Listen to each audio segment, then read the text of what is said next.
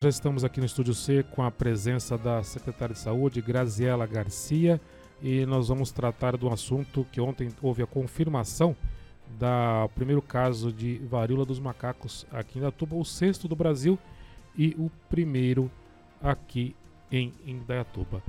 Graziela, bom dia. É, como que está? Você tem a informação atualizada a respeito desse paciente? Como que está a situação dele? Bom dia, Gil. Bom dia a todos os ouvintes da Rádio Jornal. É, o paciente passa bem, tem sido é, monitorado pela nossa equipe, conversamos com ele, temos conversado com ele, provido atendimento a ele todos os dias, mas ele passa bem com sintomas leves. Neste caso, Graziela, a Secretaria de Saúde de Indaiatuba ela foi notificada quando a respeito desse caso positivo e a gente precisa esclarecer um pouquinho que esse caso ele não é é, daqui da cidade. Ele é considerado importado porque esse paciente ele esteve em viagem. Isso. Então, no dia 13 do 6, a vigilância do município ela foi comunicada pelo médico do Santa Inês, né, do hospital aqui da cidade, durante o atendimento de um paciente do sexo masculino de 28 anos, de que é, havia alguns sinais e sintomas, Gil, que levavam à suspeita da varíola dos macacos. Durante o atendimento, a vigilância já foi acionada. Esse atendimento aconteceu no dia em que esse paciente desembarcou aqui no Brasil, vindo de, da, da Europa. Né? Então, ele, ele estava viajando, teve sintomas, os sintomas começaram no dia 7. É, chegando, desembarcando aqui no, no Brasil, ele foi até o Santa Inês e de lá já acionou a, a equipe de vigilância epidemiológica e nós colhemos o exame no mesmo dia e encaminhamos para o Instituto Adolfo Lutz. A partir do momento que esse paciente foi atendido, ele já foi colocado em isolamento, bem como o seu familiar, aquele que acompanhou o paciente durante a viagem. É, porque no caso suspeito, isso que é importante a gente esclarecer. A gente não espera o resultado do exame. Para o caso suspeito, o paciente já é monitorado e colocado em isolamento a partir desse momento, né? Então ele cumpre hoje o décimo dia do isolamento. A gente espera 21 dias para ver a evolução da doença. E a gente acompanha durante esse período os contactantes direto dele, né? Nesse caso, contactante foi a própria equipe de saúde e esse familiar que, que viajou com ele. Até aqui, o familiar não desenvolveu nenhum sintoma, né? E o paciente passa bem. Ele segue acompanhado pela equipe de saúde, continua monitorado, né? Mas passa bem com sintomas leves da doença. E entrando no décimo dia de isolamento. Ele visitou, você sabe quais países ele visitou lá na Europa? Ele passou pela Espanha, né? O voo final dele foi da Espanha para o Brasil.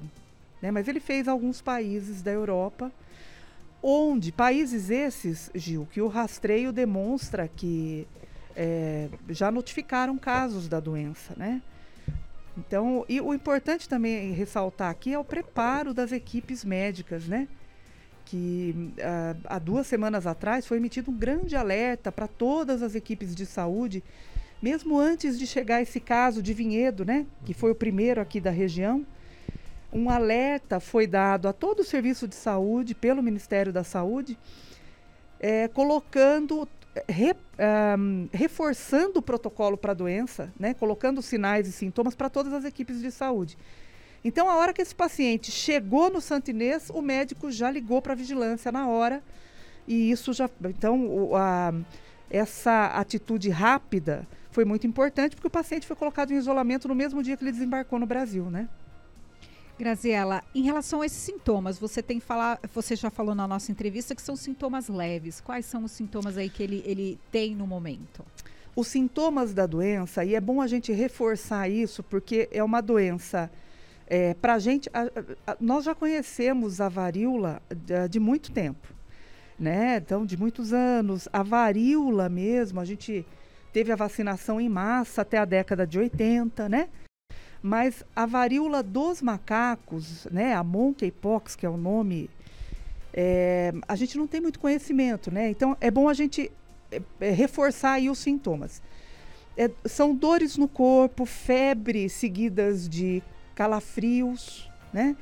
É, bastante dor no corpo, E depois do, do terceiro, quarto dia, um, a doença pode evoluir para feridas na pele, né? Então, pequenas feridas que passam por um processo de amadurecimento até formar uma crosta e secar, né? Então, esse período é um período de 21 dias, mas a pessoa tem dores no corpo, dor de cabeça, febre alta, é, calafrios e o aparecimento dessas lesões pelo corpo, né?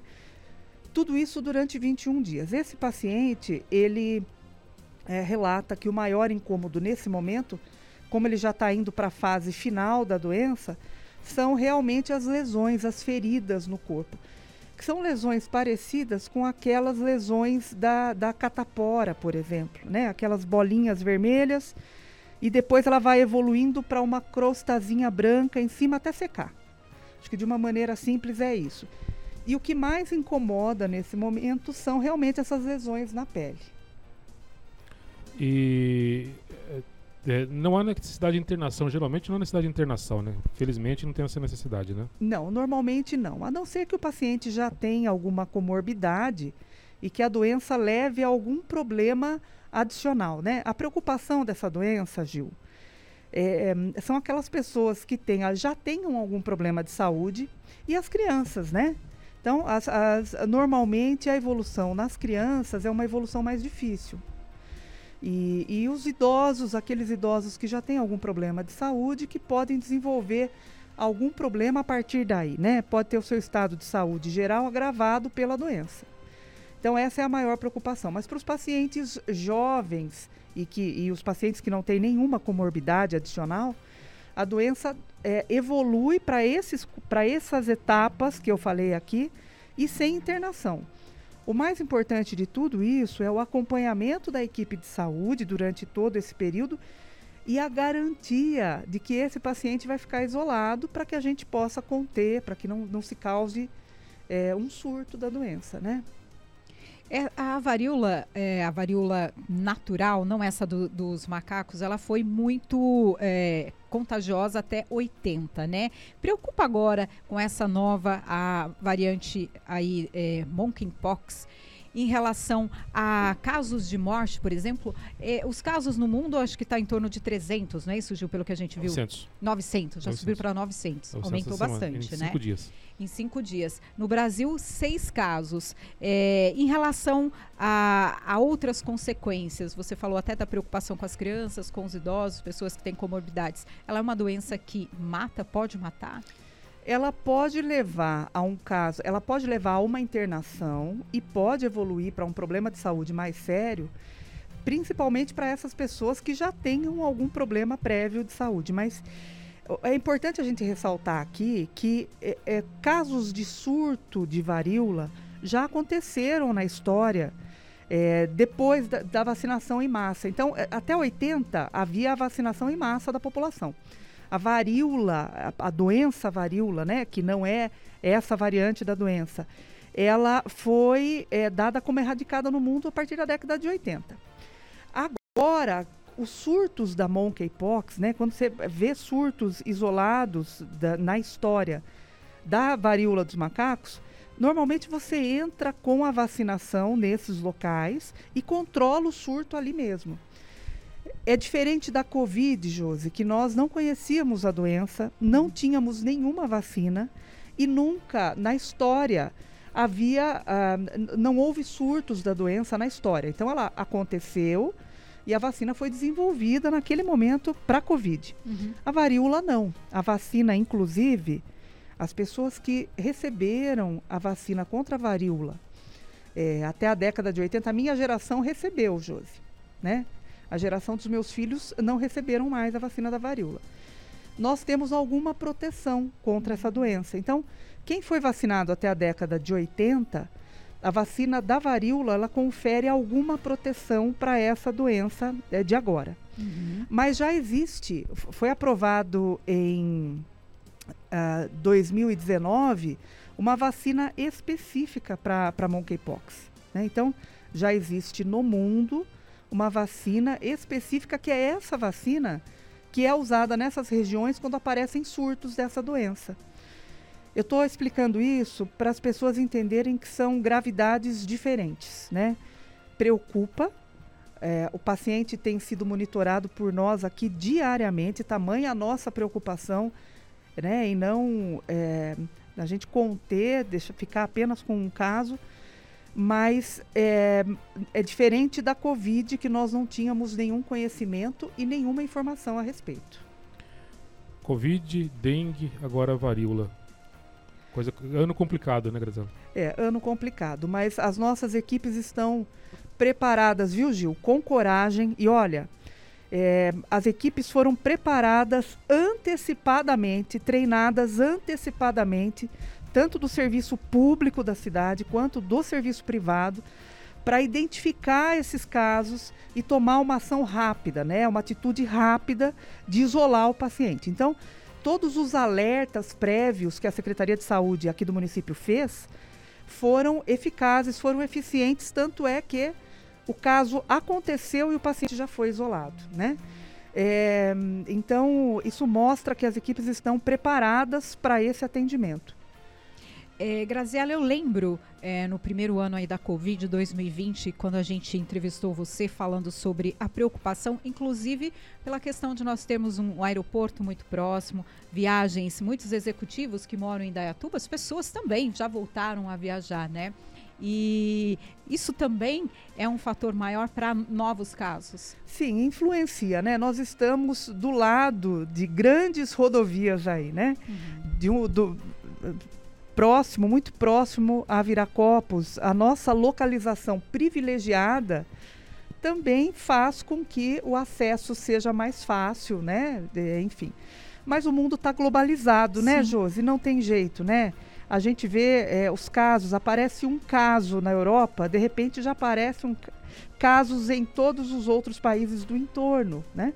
Com a globalização, é isso realmente que, que acontece. Mas o importante é a gente entender que nós temos vacina para isso, né? É, alguns estudos mostram que talvez o fato de, de, ter a vacina ter parado na década de 80 pode ter propiciado a evolução dessa doença agora, né? Se nós tivéssemos continuado a vacina em populações específicas, talvez essa doença não tivesse aparecido aqui. Mas é, existe conhecimento, estudo para isso e a vacina está pronta. Né? Então agora é tomar um cuidado é, adicional, conhecer a doença, conhecer os sintomas, treinar as equipes de saúde para identificar rápido, proteger as equipes de saúde, que é quem cuida do paciente diretamente, porque ele também é um vetor, né? Uhum. E, e dizer para a população para ficar atenta, principalmente quem viaja né? Ou quem tem contato com alguém que viajou para esses países que já tem um caso dessa doença, né? Ficar atento a quê?